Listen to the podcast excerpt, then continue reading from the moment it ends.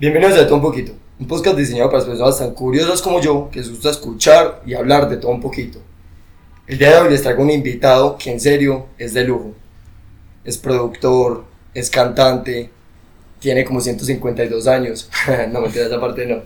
Pero él es Thomas Parr, pero ya les voy a contar por qué lo de los 152 años. Pero más bien que se los cuente de cierto.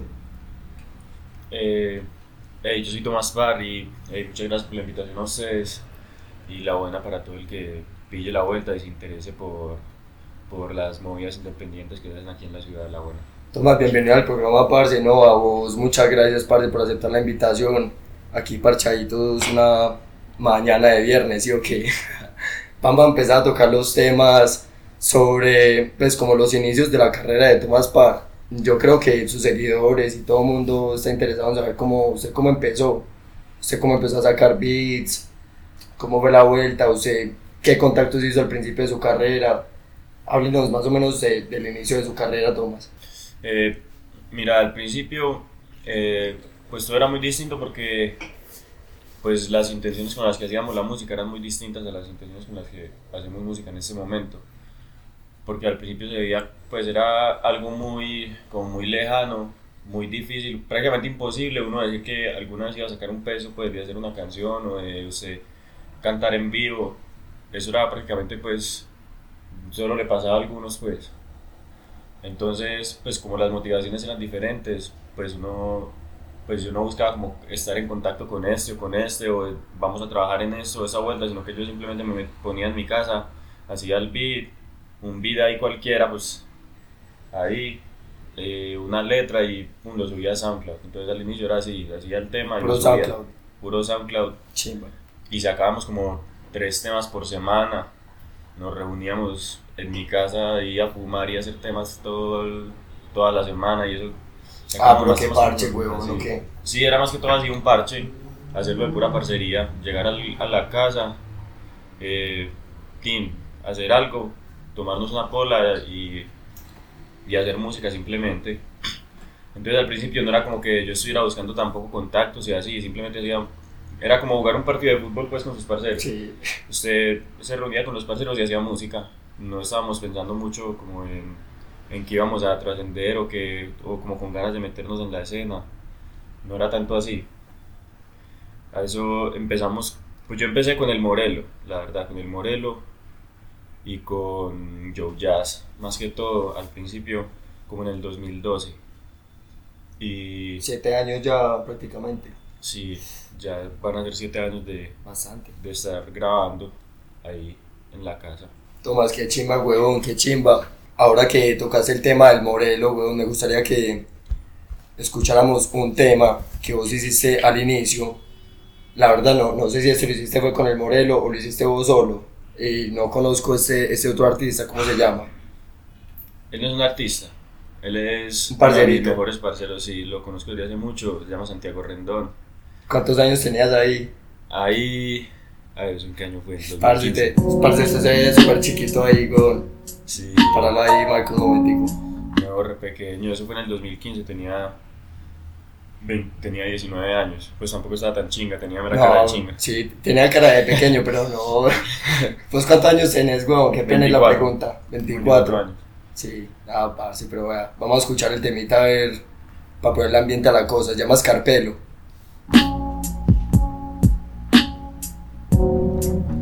Ese fue como de los primeros beats así míos que, que yo usé para un trabajo o algo así. Examina bien y dime cómo te trata la vida. Si tuviste mil entradas pero nunca una salida en vida. La chica. Carlos la que le pasó por ti mira Ah, Está sí, trabajando está ahí, al máximo pero para ganar su hacerlo. mínimo. Sí, sí, sí, se trata de sacarlo que no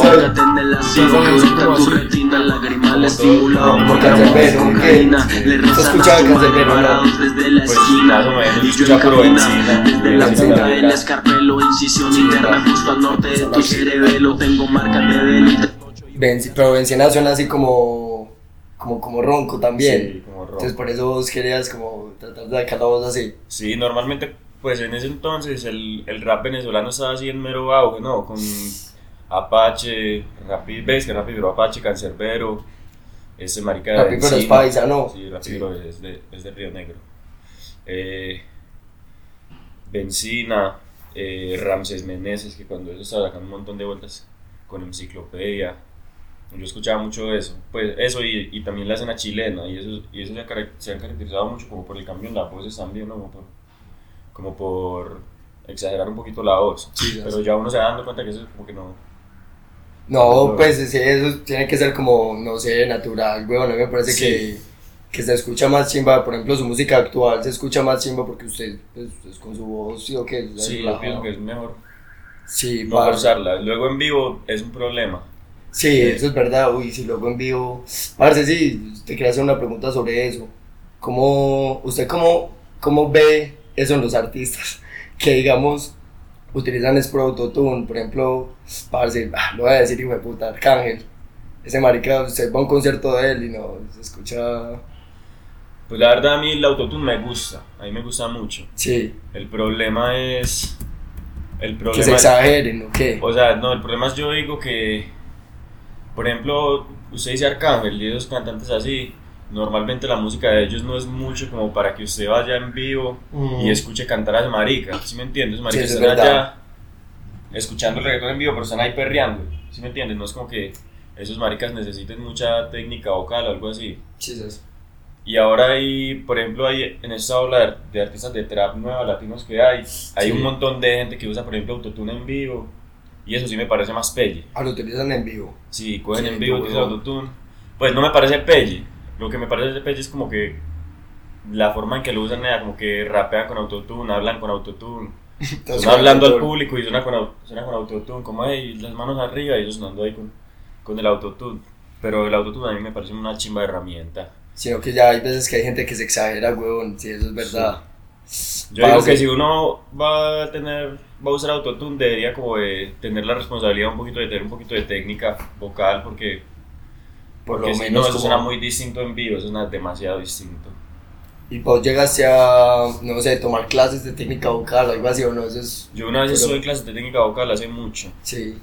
pero pues no la aproveché como uno debería aprovechar la técnica vocal porque yo estaba muy chinga y, y sí, uno como que no... Y usted estaba pues parchado en lo suyo y, Eso sí. y la verdad usted toma el rap como un parche, ¿o qué? En ese momento lo tomaba como un Sí, en parche. ese momento, en ese momento. Y yo, sí, pues yo no pensaba como que yo me fuera a dedicar a esto toda la vida a cantar. Simplemente era técnica vocal y ya. Pero, pero yo creo que sí es importante uno aprender de Sí. técnica vocal, sobre todo en los conciertos, nea, porque pues la mayoría de raperos no, en, en vivo no suenan como suenan las canciones. No saben coger un micrófono o, o se paran ahí en el escenario y empiezan a gritar re duro, re duro y no se entiende nada. No, pues si pierde toda la gracia, la verdad es que sí, se espelle, huevón. Sí. Tomás, eh, empecemos a hablar, parce, de, su carrera como, como beatmaker, como productor. ¿Usted de dónde saca las instrumentales? ¿De dónde saca la inspiración? ¿O, o eso simplemente va fluyendo? Eh, pues, a ver, pues yo empecé a hacer instrumentales desde que empecé a rapear. Entonces, y yo nunca he, como que hice un tema en un beat que no fuera mío. Entonces yo como que me he cogido mucho ese sabor a, a como me gusta a mí hacer los beats, para mí mismo. Y, y sí, pues como yo he aprendido un poquito como de música, de teoría musical así de acordes, por, por lo de la banda. Claro. Porque yo parcho mucho con el tecladista de la banda que es Inti Sigma y es marca muy teso. Eh, y pues, y aparte de eso, cuando- a la hora de hacer beats, si yo le digo, por ejemplo, a uno de los músicos de la banda que me mande un sonido, pues, tin, entonces más o menos así, yo me siento, eh, cojo, normalmente el proceso es este, yo me siento, busco una canción cualquiera que me gusten los acordes, una canción ahí, pues que ya exista Mm. la descargo y le empiezo a sacar como un poquito la melodía. Una vez que tenga la primera melodía, ya me invento una melodía totalmente distinta y de ahí saco el beat. Normalmente lo hago así, como si fuera una especie de sampleo, pues, pero Sí. sin samplear porque no estoy recortando la canción y usándola, sino que la estoy modificando ya. Pero usted, usted siempre ha tenido como ese buen oído para la música. ¿Siempre se ha caracterizado por eso o eso fue algo que, que fue como, como fluyendo con el tiempo? Yo creo que, eh, a ver, yo siempre he escuchado música, pero, a ver, yo no es que tenga muy buen oído para la música, la verdad, yo escucho lo que escucha todo el mundo, pues, yo escucho reggaetón y trap y lo que sea, pues, solo que yo soy un poquito más, como, un poquito más caprichoso a la hora de hacerla, que escucharla. O sea, cuando yo lo escucho, yo escucho cualquier mierda. Yo puedo escuchar Bad Bunny y a mí me gusta como un hijo de puta, escuchar Coscuyuela y a mí me desoya como un hijo de puta. Pero a la hora de hacerla, pues yo no busco inspiración obviamente ni en Bad Bunny ni en Coscuyuela, sino que busco mi otra vuelta. Yo creo que tampoco es que tenga mero oído musical, sino que sé muy bien cómo escoger qué tipo de música me luce a mí para hacer. Esa es la vuelta. Qué chimba, weón, qué chimba. Parce, empecemos a trascender un poquito más en el tiempo y hablemos de lo de la triple tente. Primero que todo, ¿por qué se llama la triple etente o intente? Ah, sí, intente, la triple entente. ¿Por qué se llama así, parce?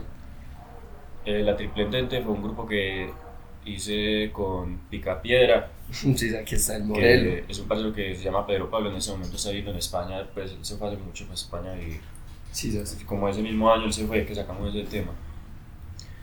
Y pues se llama la Triple Entente porque hay una, un, bando, un bando en la Primera Guerra Mundial que se llamaba la Triple Entente. Eran, pues al principio eran tres países, que eran los tres países. Ese fue la, el bando ganador en la Primera Guerra Mundial. Sí, sí, sí. Al principio eran tres países, eso. Francia, Gran Bretaña y Rusia. Aquí. Y luego, y luego se empezaron a ir pues otros países y ganaron. Nosotros lo utilizamos por eso, porque era como una alianza de tres personas. Sí, que luego se empezó a unir a Bélgica, Japón, Ajá. Italia, Rumania, Portugal, Estados Unidos, que de todo, todo el mundo empezó a unir a la. Eso, entonces era como pues la idea, por eso pusimos el nombre, como que el, el bando ganador de la Primera Guerra Mundial al que todo el mundo se le empezó a unir, porque que simplemente estaban... Porque, porque me era chimba de bando, ¿qué? Eso sí. ¿Y usted cuál era de los tres? No, no, Yo... no, no tenía un país favorito entre esos tres. No, no. Parce, a mí me gustaba mucho Rusia, güey. Pues, de- o sea, hablando de la Primera Guerra Mundial, ya saliendo un poquito del tema, Rusia es una chimba. Rusia siempre ha sido un país así muy... Sí, man- man- Pues sí. mane- manejan las, las buenas armas y todo el cuento. Vamos a escuchar, parce, eh, 944. Vamos a escuchar 944 a ver qué tal. 944 y era el apartamento del Morelo. Ah, será el número del apartamento del Morelo.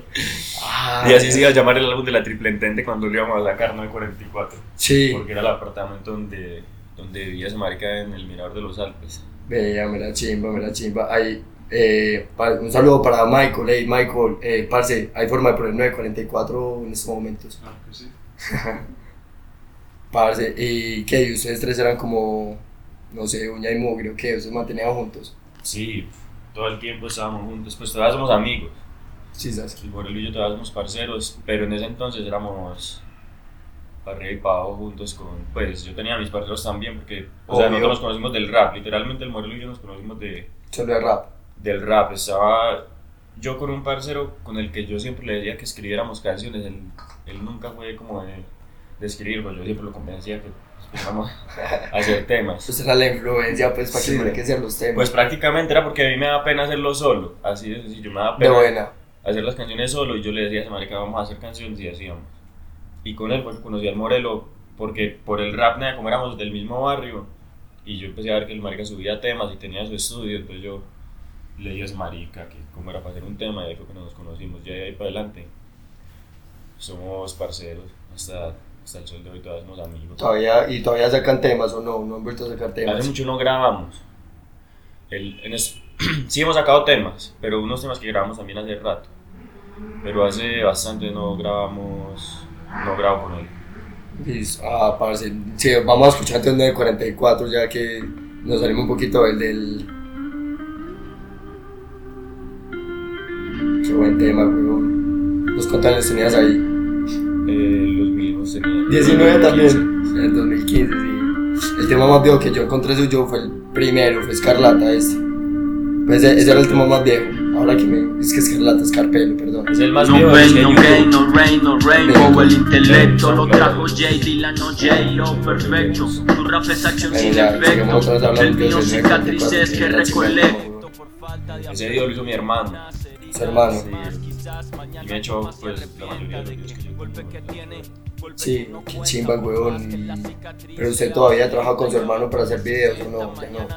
Eh, últimamente como estoy trabajando con un parcero, ah, con el mismo parcero que yo te digo que yo le decía que escribiéramos puros temas. Sí, sabes. Estamos trabajando en Piti, en Piti Visuales, que es como la vuelta con la que estamos haciendo ya mis videos y los videos de otra gente. Pero, obviamente, pues con Mateo, que es mi hermano, hemos trabajado cuando sea. trabajar, pues ahí tenemos incluso pendiente para grabar videos de lo que viene. Ya nos quedó la ruta el hipo de la, de la pola. Bueno, Tomás, pasemos entonces a hablar, ya cambiemos un poquito, ya vamos avanzando, ¿cierto? Vamos a hablar sobre Bukowski, el álbum Bukowski, ¿cierto?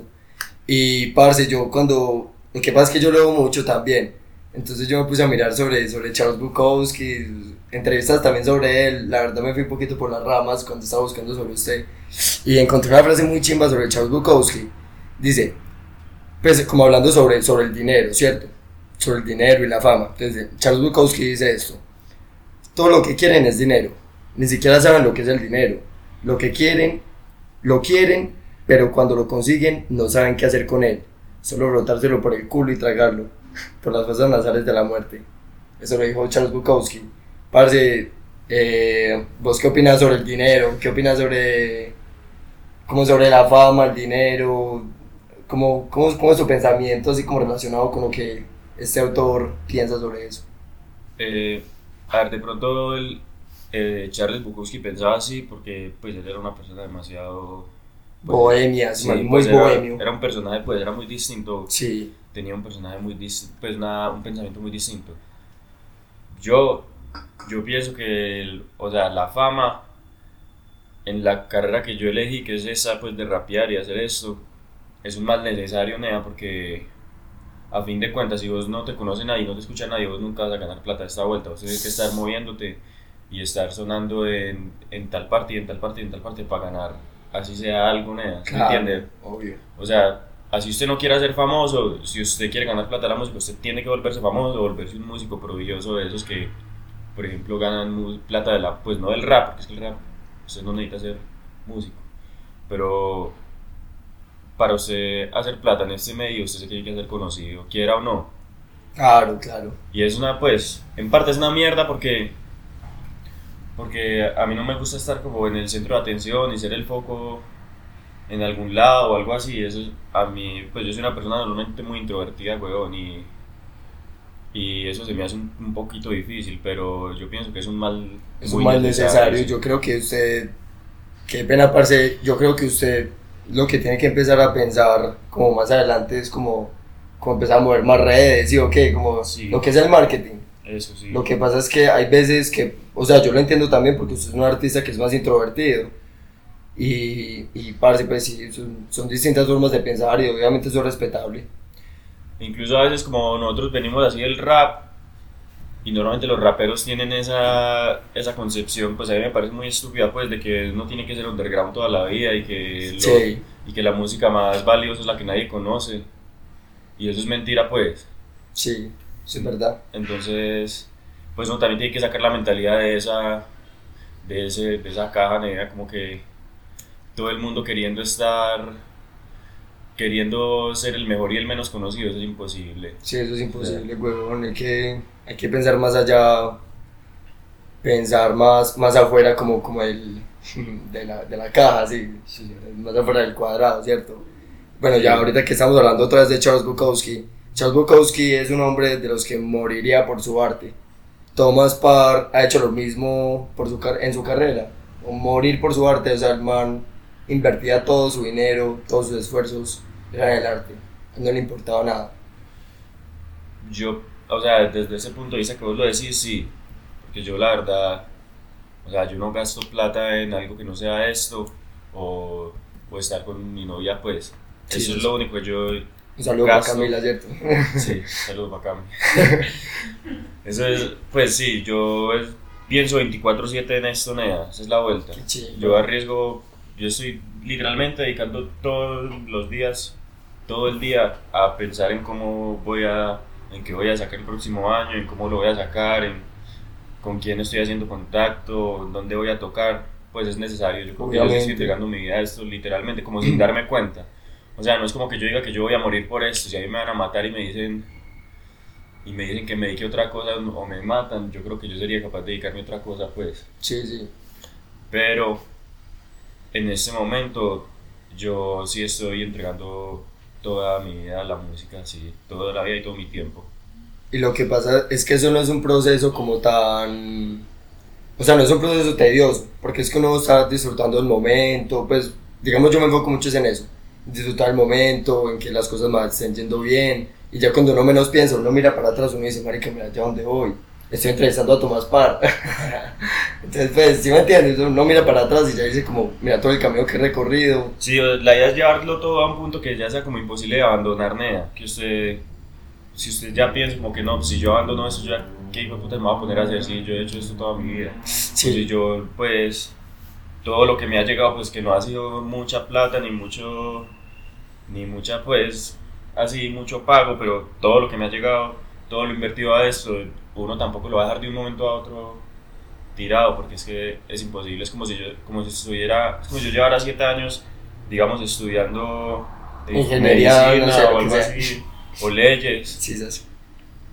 eh, ¿sí me entiendes? Como, pues yo en ese momento me siento como a punto, a punto de graduarme de la universidad, así como que voy a salir al, a la Al escena, mundo a laboral. buscar empleo, eso yo me siento así, como si fuera a salir a, a buscar de una, cómo voy a trabajar con esta vuelta. Como que todos estos años han sido eso, un aprendizaje de puta para yo poder salir a, a hacer lana, pues que es lo que todos queremos Sí, claro, a fin de cuentas. Sí, a fin de cuentas, pues todo el mundo lo que quiere es como, sí, conseguir su dinero y pararse sus comodidades y, y es que eso no está mal, o sea, uno disfruta del proceso, pero cuando empieza a llegar el dinero usted va viendo como, como retribuido todas esas cosas que, que usted se ha esforzado tanto en el tiempo. Y es una chimba porque usted todos los días tiene una oportunidad para ser mejor. Usted, pues digamos, no sé, así pienso mucho yo. Yo todos los días me levanto y yo, bueno, hoy cómo voy a ser mejor con mi podcast, por ejemplo. Entonces yo, ah, yo mañana voy a acomodarle las luces, que by the way, hoy no las tengo. Entonces, pues, ¿sí me entiende? ¿Cómo, ¿Cómo voy a ser mejor el día de mañana cómo voy a seguir progresando? ¿Sí o qué? Tomás, vamos a escuchar un temita de Bukowski, del álbum Bukowski, que se llama Paganini. Y yo me puse a buscar quién era Paganini, era un violinista, parce, y súper teso, ¿sí o qué? Y dentro del tema Paganini hay una parte que es de violín. Entonces, parce, no, qué chimba, vamos a escucharlo.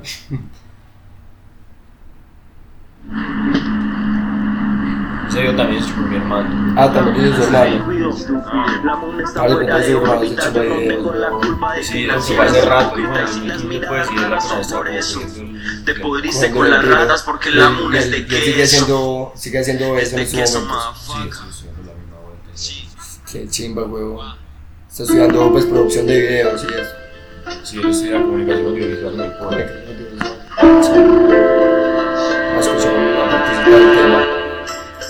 Su rap ni pa'l tinto, mi rap algo distinto que se siente con el tacto. Yo mismo lo pinto totalmente autodidacto, dueño en este laberinto porque monto el escenario mientras escribo mis actos. No das ni pena, estás viendo a Jack the Ripper en escena como querer taparme el sol con castillos de arena. Esto no se hace ni por culos ni por boobies. Es como comparar a Shakespeare con los Teletubbies. ¿Qué quieres que te explique? Es solo lo que dije. Son más modelos que otra cosa como Gerard Piqué. Tontos, les escupo mi flema. Por más que editen sus temas, son más plástico que buena crema. Si me preguntan cómo me resumiría, toda la noche borracho y todo eh, el día. hoy lo puse a madrugar mucho, Me weón, sí. psicólogo porque La me presenté personal. gobierno de mis ¿Sí cuánto monólogos duerme? y yo pescando estrellas en una luna menguada. ¿no? A ver, últimamente, como yo paso, estoy pasando tanto tiempo en la casa de mi novia, dormimos así todo el día, literalmente como que toda la tarde. Pero cuando yo estoy en mi casa no duermo nada, nada, pues me, me acuesto como a las 3 de la mañana y me levanto como a las 10 o 9 de la mañana. Pero es porque literalmente, o sea, yo hago músicas en mi casa, entonces yo me, me siento y yo hago música hasta que me coja el sueño ahí hasta las 3 de la mañana, beats y beats, hasta las 3 de la mañana y literalmente me levanto a escuchar lo que acabé de hacer a las... Pues, que, Sí, otro Bueno, más que todo es por eso que no duermo casi. Antes yo sí sentía que yo tenía un problema con el sueño y que yo no dormía bien, pero últimamente he sentido que es más como que yo no quiero dormir. Entonces, sí, pero ya le estoy cogiendo más gusto al sueño. Quedarme dormido. Bueno, parce, ahí la pequeño break, la pequeña inter- interrupción, ¿sí o qué? Tomás, parce, yo le quiero preguntar a usted, weón, usted, ¿cómo ha adquirido tanto léxico, weón? Pues yo me pongo a escuchar sus temas y yo, yo qué chimba, weón, ¿qué será esa palabra? Hay que escuchar los temas con un diccionario, mejor dicho. Sí. cómo, sé cómo ha hecho, weón. Chimba. A ver, uno, uno a veces como que utiliza palabras raras muy de gusto en ocasiones, pues como que... A ver, yo la verdad cuando utilizo palabras raras porque me quiero salir de mi, así literalmente de mi campo semántico, porque normalmente utilizo palabras muy repetidas en las canciones, pero es porque hablo mucho, pues como que sí, mi temática es muy centrada en algo. Cada, cada que utilizo como palabras raras normalmente es muy de gusto, como que tan, esto- eh, o sea, tengo la idea, entonces busco una manera distinta de decirla que no suene como que, o sea, digamos, eh, voy a decir en la canción que está lloviendo, Sí, sí. Pero se lo muchas maneras una de forma decir mucho más chimba de decirla. para que suene mejor o para que rime. Para que rime. Pero, o sea, yo tampoco me considero que tenga tanto léxico en cuanto a palabras, por decir, pues, como a, a palabras, re- retentiva de palabras. Es más como el- la idea, o sea, es la misma idea, pero dicha en muchas formas distintas. claro. Eso. Es como buscar maneras de decir lo la misma vuelta. Y así uno como que adquiere más léxico. ¿Sabes quién tiene una chimba de léxico, weón? Aquí saliendo un poquito del tema, eh, él es el Morelo. El Morelo tiene chimba de léxico. El modelo utiliza también muchas. Yo creo que tiene todo como un campo semántico más amplio que el mío, porque él es una persona que lee más que yo, la verdad. Sí. Pues yo creo, yo no leo mucho.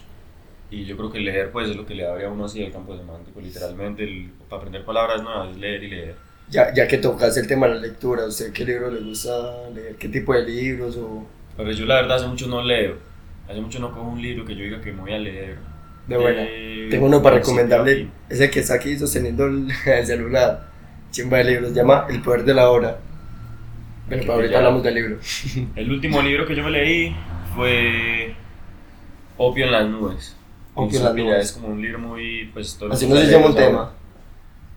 Eh, Ah, no, Opio en las nubes. Qué guayo. Un amigo mío hizo una obra de teatro sobre ese libro, sí, ya me acordé. Sí, sí, Y es muy usado también en la cultura colombiana, eh, sobre todo en el rap. sí. Hay un montón de raperos que utilizan frases, de, de- por ejemplo, Métricas Frías, hay un montón de frases que lo usa, que dice como, mi opio está en las calles, no en las nubes, cosas así. Ese libro lo utilizan mucho.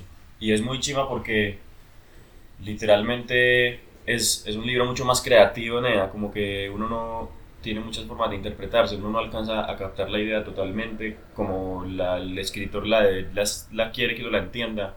Yo creo que uno no alcanza a coger la idea así. Cada uno tiene su... Cada quien que lee ese libro tiene su forma de pensar del libro. Su forma de interpretar. Sí, su forma de tiene- interpretarlo. Qué chimba, huevón, qué chimba. No, es que pues, leer es como, como un, un mundo totalmente distinto, no sé, me parece una cosa, una cosa de locos. Tomás, vamos a empezar a hablar de, sobre Piti. Hablemos de Piti. Yo sé que, pues, más o menos, yo miré que vos tenés una marca de ropa de Piti también, ¿sí o qué? Y, no, pero hablemos también, hablemos principalmente del álbum. Álbum Piti.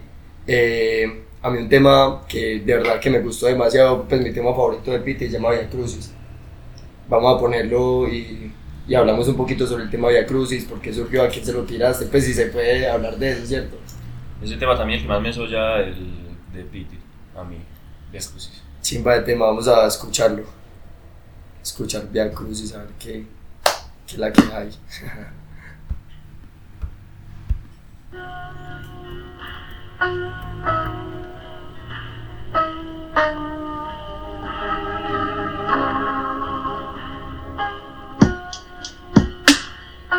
Ese ahorita me hiciste vos, Sí, chimba de beat. hice todos los beats de. Todos, todos. Sí, lo mezcló llama Bring the Party, pero yo hice los beats.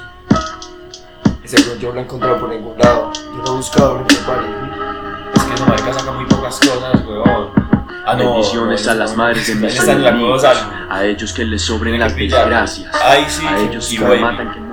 Ahorita- ahorita me muestra cómo- cómo pecho su encontrar tiro de entonces gracia, el de Cristo porque es que- acabaron con su Parce, yo lo busqué por yo me YouTube, por Spotify, no, por ser tierra. visto, siempre fallan su mejor ¿Qué intento, de superar mi registro, la vida es una cruz y redentor, carga tu cruz, prácticamente- me lo dijo Judas, pues lo que también tengo empecé la con llama que me da luz, Pues el, pues prácticamente que me enseñó a hacer beats. el me enseñó como a manejar el. Chimba, qué chimba, weón. Bueno, parce, ya pasemos entonces a hablar sobre Olmos Blue. Que a mí la verdad me parece brutal, parce, el proyecto que ustedes tienen montado. Porque es que, ¿cuántos músicos, cuántos músicos son? Son Nueve, ah, no, son. Haga la cuenta y abuelo de pájaro. Son siete músicos. Siete músicos y cuatro MCs. Siete. Están los dos vientos, que son trompeta y saxo, son eh, Carlos Macías y Luigi. Eh, la guitarra, Charlie, Juan Carlos Ospina, el mismo Charlie. El bajista se llama Sebastián Guerrero. El, el pianista se llama Inti Sigma, que también es un beatmaker. Aleta, él por ejemplo hizo el beat del. Pero de eso, ¿ok? del- sí. Él, él fue el que hizo el beat de Rapper y yo, por ejemplo, el tema de él y yo. Qué chimba, huevón. Y está el batero que se llama Samuel. Ya esos son los músicos, la base de músicos. Los MC somos Nieto, Joe Jazz, Zurdo y yo. Parce, es brutal ese proyecto, huevón. Eh, parce, ¿en qué año empezó Almost Blue? Empezó, no, si no estoy mal, o sea, no estoy seguro, pero creo que empezó en el 2013 o 2014. Y, O sea, los primera, la primera idea de Almos Blue fue como en el 2013-2014, así no hayamos sacado temas en esos años. Fue como el- cuando empezamos a ensayar con banda, con Charlie, que era el guitarrista, tenía otra banda pues y, y nosotros empezamos como a rapear con esa banda hasta que se disolvió y la de nosotros. a, mí, a mí, por ejemplo, las instrumentales de Almost Blue me parecen bacanísimas, huevón. Ustedes, pues no sé, huevón, no sé en qué rango clasificarlo. Está jazz, funk, está jazz, funk, un montón de, de ritmos, parce, súper chéveres. O sea, hay un ritmo del nuevo álbum eh, Oleo, ¿cierto? Oleo. Del nuevo álbum Oleo que me pareció como, como muy ska, ¿cierto? Pues, pero yo no sé, pues, yo no sé tanto de música, sino que yo estaba escuchando y yo, ¿Cuál será? qué chimba, weón, no me acuerdo del tema. En este momento se me, se me va el nombre del tema. Ahorita lo que saca la entrevista yo le, yo le muestro.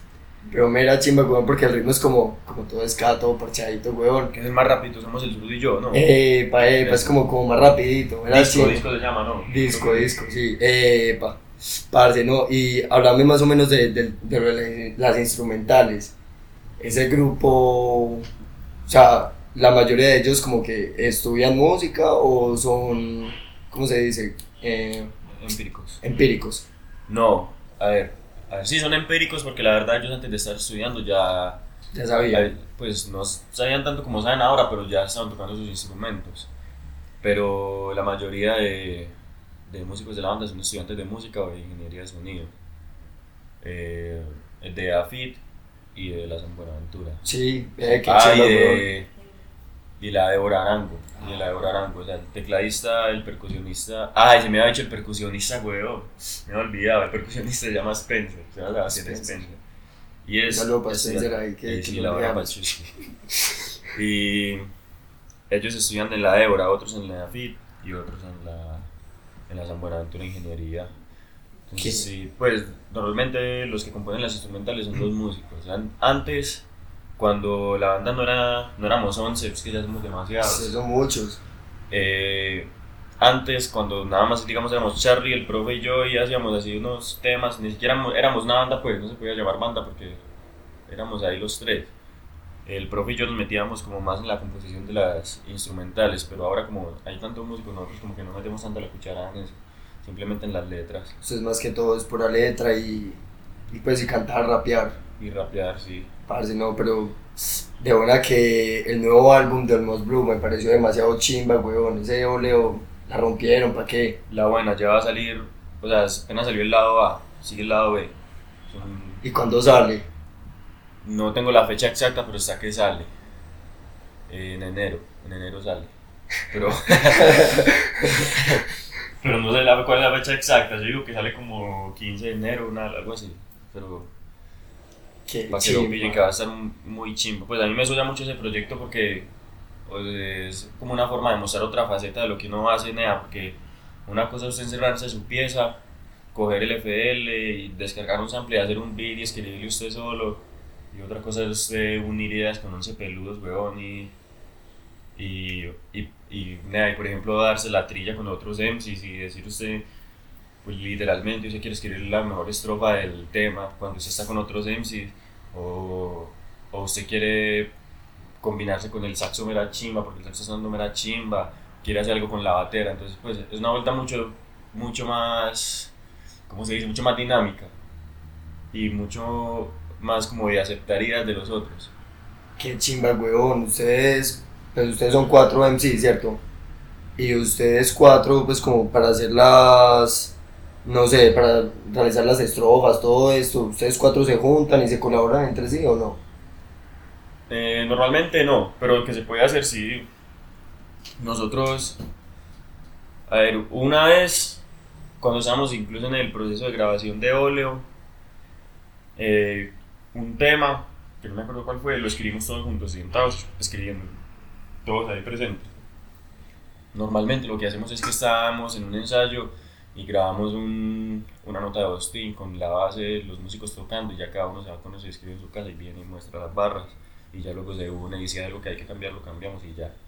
Y luego hacemos el coro ahí entre todos o el zurdo hace el coro y así. Pues no tiene como una como una forma de hacerse así que no se pueda cambiar, ¿no? Eh, como sea. Si están dos MCs nada más y esos dos MCs van a poner a escribir un tema para la banda, lo hacen y ya no, no es necesario que estemos los cuatro ahí dando la opinión. Ah, bueno, pero no, pero qué chimba, parce, buena que Blue me parece un proyecto demasiado chimba y vamos a escuchar un tema, parce, que a mí de verdad me, me fascina, parce. Es el, creo que es el más escuchado en Spotify y todo. chimba de tema, bueno, vamos a escucharlo, espérate, y verás que vamos a ponerlo a ver.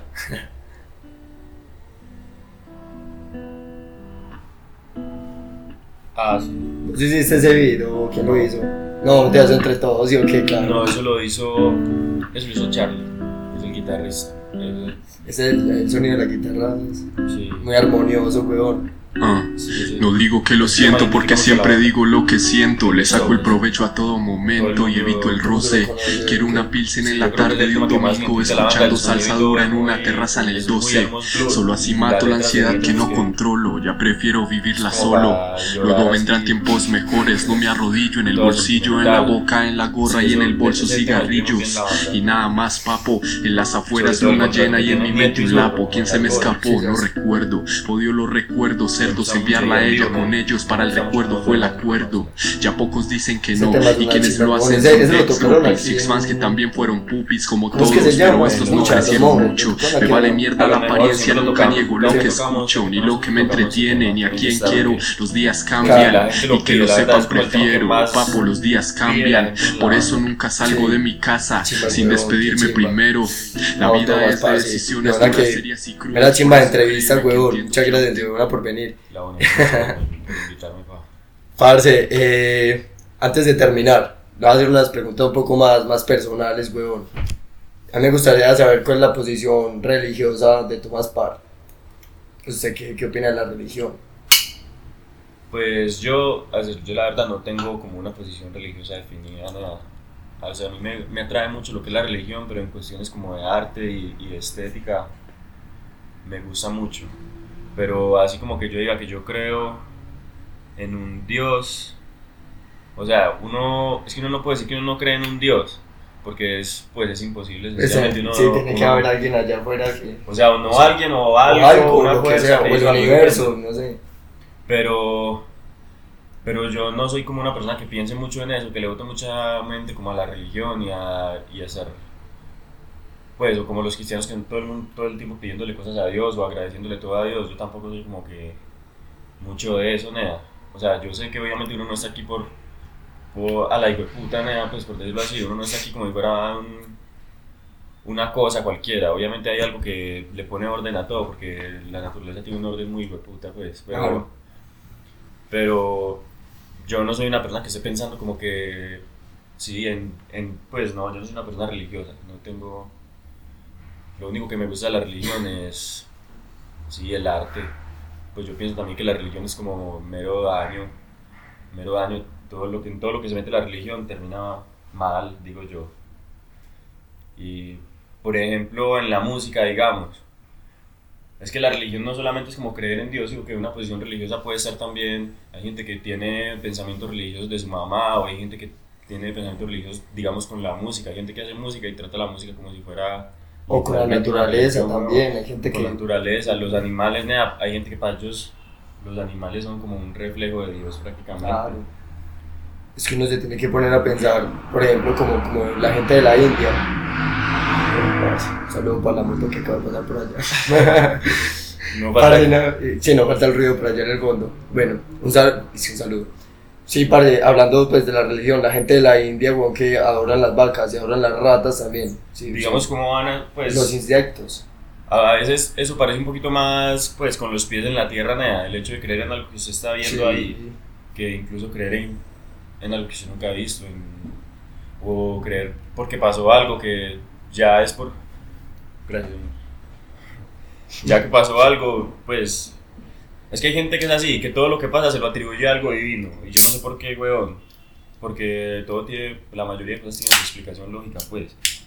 Entonces, pues a mí me parece mucho más lógico adorar una vaca que adorar, digamos, a, digamos, a alguien que hace dos mil años supuestamente resucitó, pero no se sabe si resucitó, digamos, Sí, algo así. eso es verdad, parce, eso es verdad. Es bastante, la, la verdad es que este tema de la religión es bastante profundo, weón. O sea, nos podríamos poner aquí a hablar dos o tres horas, weón, sobre religión y yo creo que no terminamos.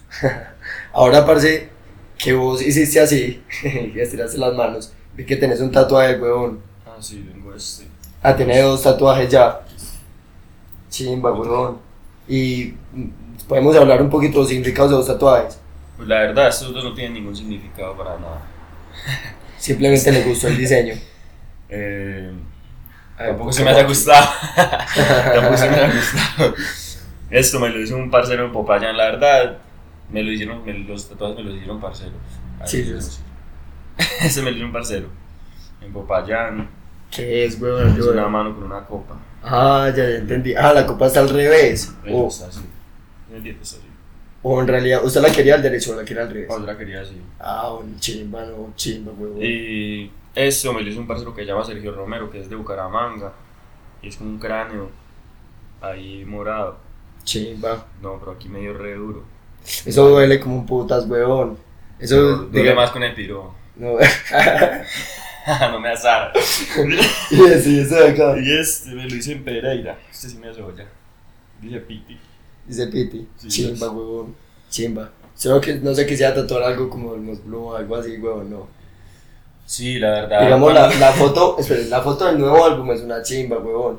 Ese arte es una chimba. Ese arte lo hizo un, un parcero de Pasto, se llama Víctor Aros y es, es muy monstruo, pues búsquenlo ahí, Víctor Aros en Instagram, es un artista hijo de puta, es menos cuadros. Y él colaboró con nosotros para esa vuelta, incluso trajo los cuadros a, a exponerlos aquí en Medellín una semana. El cuadro pues de óleo pues, lo tiene el zurdo. Eh, Ouch.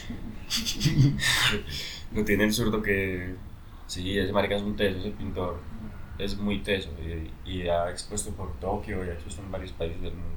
Qué chimba, weón. Pero entonces, vol- volviendo a la pregunta, ¿se tatuaría algo de Olmos Blue? Pero eso no, eso no porque no parece un tatuaje. O sea, yo an- cuando me estaba haciendo eso, yo le dije a Cami como que, hey, ¿me quieres tatuar al Mos Blue? Y nos arrepentimos. Cami también se iba a tatuar algo de Olmos Blue. No, hombre, Cami no la comete. Ay, ¿cómo así me tomas? No. Tomás, eh, otra preguntita, parce. ¿Cuál es el tema favorito suyo? O de Olmos Blue, pues no sé, el tema favorito de todos en general. O es una pregunta muy difícil. No, no es difícil. Eh, a ver, si yo digo que cuál es el tema favorito mío en este momento que yo haya grabado, es uno de los temas que no he sacado. Pero de los que han salido, el que más me soya es uno que es muy viejo y se llama Cofre. Cofre. Sí, Del álbum Pity, si no estoy mal o no. no, ese no ¿Es de Pity, incluso es de antes ¿Es de? Pity. Es un sencillo. Ah, ahí. son sencillo. Se llama Cofre, incluso yo nunca lo canto en vivo ni nada, pero me gusta mucho. Es muy, muy personal lo que es. es, es muy... Er- Era una época que yo quería sonar así como de puta y yo era como que... Así es que yo quiero que suenen mis beats, nea, así como, ese- como en ese tema, en ese momento. Pues ya no, pero ese tema me gusta mucho es por eso, por el, el beat es como que re sencillo y, y re rapeable, weón, como que saca palabras, por eso es que me gusta. Qué chimba, weón. Y, y de los que van a salir, pues danos como un pequeño spoiler. A ver, es que este año tengo muchas vueltas por sacar. Este año viene música como un hijo de puta. Qué chimba. Porque todo este año estuve trabajando y grabando y grabando y grabando y no saqué casi nada. O sea, que el trabajo con Sir Pablo. Entonces estuve como guardando música para sacar eso.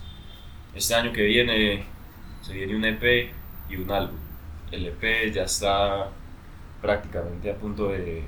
O sea, en enero sale o no, No, en enero no, porque le estoy dando una esperita porque acaba de sacarle editar, estamos sacando el álbum de la banda, entonces tampoco para tosigar así tan con tanta cosa. Sí, claro, obvio. Pero el que está listo, está listo, pues. Los respetos. La buena. De que está listo, está listo ya. Sí, o sea, no es sino ponerle fecha y, y sacarlo. Y, y el álbum ya también está listo, la verdad. Pues no está listo porque yo estoy seguro que este año voy a grabar más canciones y voy a terminar Obvio. metiéndole más o sacándole y metiéndole. Pero si yo fuera a sacar álbum ya lo podría sacar si tuviera la carátula pues o algo así. Lo que yo no digo es fechas porque siempre me pasa lo mismo, weón. Estoy en una cosa así y digo fechas y llega la fecha y no saco nada, nea. Quedo mal. Y claro, y todo el mundo es como, hey, Tomás, pero entonces, a weón, álbum, pues. Por ejemplo, hace como tres años yo dije que iba a sacar un álbum de que es Sol Day y eso hasta el sol de hoy no ha visto la luz y yo este año planeaba también sacar el álbum y tampoco lo saqué. Pero en También lo había 2020 hecho por ahí un sí. montón de veces, no, en 2020 ya sí. En Sí, 2020 es full trabajo, weón, parce, no, qué chimba, weón. Yo sé que la ves muy bien con eso. La buena. De una que es admirable todo su trabajo, weón, que usted es muy dedicado, pues me parece una persona muy dedicada, weón. A ver, normalmente es como que. O sea, es como que la posibilidad de hacer algo que me gusta tanto, weón. Qué chimba. Digamos, si yo estuviera trabajando en una empresa, yo no sería igual dedicado, yo creo que sería el peor empleado de todos. Y, y en la universidad yo era el peor estudiante, y yo iba a la universidad a hacer mi chimba, y en el colegio también era un. Pues, si me entiende, literalmente es porque yo disfruto tanto eso, weón, que, que obviamente lo hago todo el día, porque todo el día, todos los días. Qué chimba, weón. Vos, vos que estudias en la universidad. Eh, yo estudié, yo estudié varias cosas, pues, pero no terminé ninguna. Empecé, yo salí del colegio y estudié ingeniería de sonido un semestre, dos semestres. Em- eh, Pero sirvió para algo con lo que estás haciendo ahorita, ¿no? no, la verdad no, Full no teoría. sirvió para nada. Todo lo que yo hago ahorita con el sonido no me lo enseñaron en la universidad porque es que los primeros dos semestres de ingeniería de sonido no enseñan sino Eso es matemáticas. pura teoría y Sí. matemática con putas. Y, y programación, que yo no sé para qué hijo de puta es un ingeniero de sonido, tiene que saber de programación. No, además que sí. Pues, Además que sí, pero- yo pues, en mi ignorancia digo. Sí. Y luego salí de ahí y me metí a estudiar diseño gráfico, que esa carrera sí me gusta. Pues porque a mí me gusta mucho dibujar y pues yo soy el que hago mis diseños de, la- de los temas.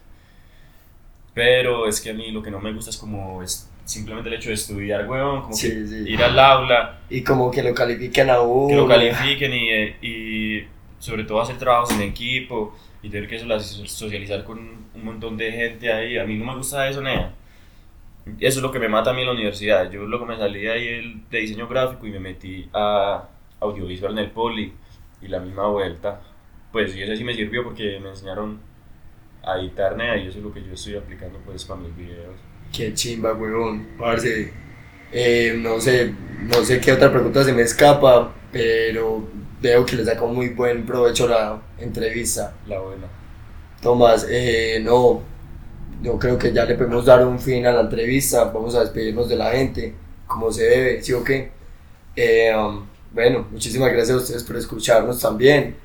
Eh, aquí queda pues, le vamos a decir las redes de Tomás Par, arroba, ¿cómo es? arroba par.tomas en Instagram y en YouTube Tomas Par, ahí está. El, el Y, canal. y la de Piti, la de Piti. Ah, sí, la de Piti es arroba piti.visuales y en Facebook Tomas Par también y también Piti Visuales. Y ya, esas son. Y Almos Blue, Almos Blue Banda en Instagram y en Facebook igualmente Almos Blue Banda. Y en YouTube también, todos los mismos nombres. Eso está bien, eso está bien, ya saben para que sigan a Tomás Par en sus redes sociales, para que vean que lo que va a estar sacando este 2020, que parce, pues yo le tengo la fe que va a sacar unos temas muy chimbas y vamos a, a estar pendientes, no pues y de parte mía como Santiago Echeverry y de parte de todo un poquito como podcast, ¿cierto? Eh, bueno, entonces ya saben para que nos sigan también las redes sociales de arroba DT1 poquito, así me parece en el Instagram, me parece muy charro porque pues, apenas empecé hace como que dos meses y ah, se ha habido pues como buena acogida, ¿cierto? Entonces, no, pues muchísimas gracias a ustedes por escucharnos también. Arroba Santieche, pues que es la, la mía personal, para quien me quiera seguir. Y no, Tomás, no sé, una despedida para la gente, ¿qué? Eh, no, la buena. eh, muchas gracias por escuchar. Sigan apoyando hay todo un poquito. Y otra vez, muchas gracias a la gente que escucha música independiente, independiente y local, la buena. Gracias. Más